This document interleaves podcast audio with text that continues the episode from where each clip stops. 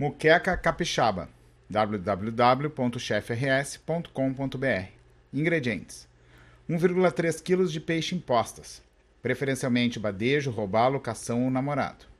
1 kg de tomates maduros, 3 cebolas grandes, 2 dentes de alho, 1 colher de sopa de pimentão verde picado, 8 colheres de sopa de azeite de oliva, 1 colher de sopa de alfavaca, 2 colheres de sopa de salsa, 2 colheres de sopa de cebolinha, quanto basta de sal, quanto basta de molho de pimenta, quanto basta de coentro, 2 colheres de sopa de urucum, opcional, 1 limão.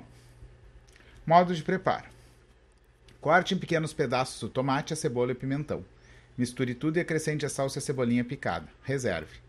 Lave bem as postas de peixe, tempere com sal, suco de limão e alfavaca. Reserve.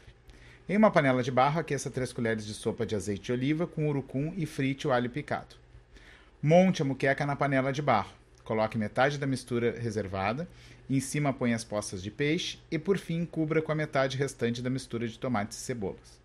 Cubra com as 5 colheres de azeite de oliva. Quando ferver, cozinhe por cerca de uma hora em fogo brando com a panela semi-tampada.